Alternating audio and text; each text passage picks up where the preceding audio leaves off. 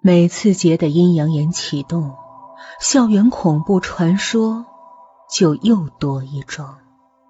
下课时，同学们喜欢围在杰旁边问东问西，老师也常找杰问问自己有无被鬼缠身。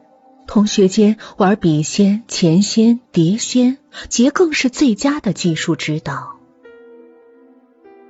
直到有一天，班上来了个转学生，是个干干净净的男孩，是杰喜欢的类型。杰第一眼就知道了，老师也注意到了杰发亮的眼睛。新同学，坐到杰的旁边吧。老师微笑，男孩扭捏坐下，举止有些畏缩。杰大方的传过纸条：“哼，你叫什么名字呀？”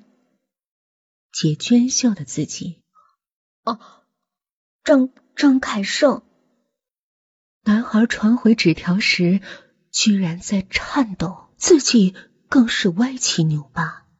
哼，我叫林佳杰。杰报以甜甜的微笑。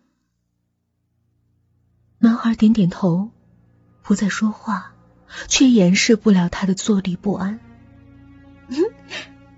害羞吗？杰笑，一手扮演着嘴。没。没啊！凯断然否认，却将椅子又拉远了一些。杰刚要说话，就闻到了一股尿骚味儿。凯脸色铁青，裤子竟湿了一片。